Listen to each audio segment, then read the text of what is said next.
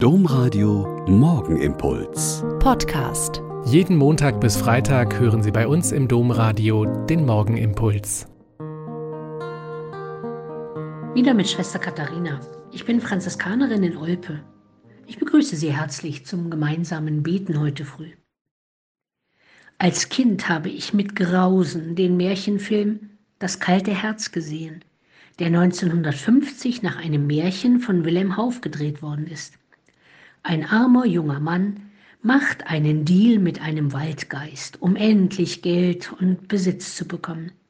Er tauscht sein liebendes, warmes, junges Herz gegen ein kaltes Herz aus Stein, das nicht mehr lieben und leiden kann und nur noch an sich und an das Geld denkt.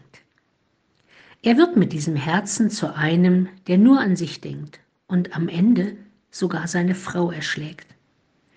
Erst da wird er wach und begreift, was aus ihm geworden ist.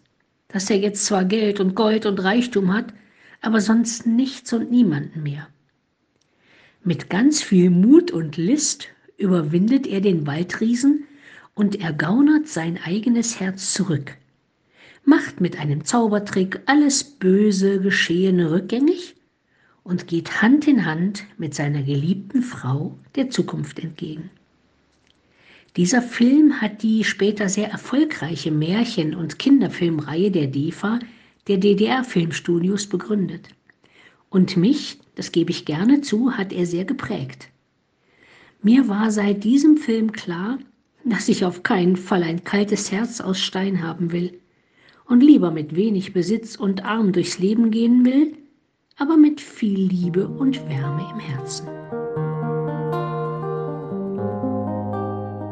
Der Morgenimpuls mit Schwester Katharina, Franziskanerin aus Olpe, jeden Montag bis Freitag um kurz nach sechs im Domradio. Weitere Infos auch zu anderen Podcasts auf domradio.de.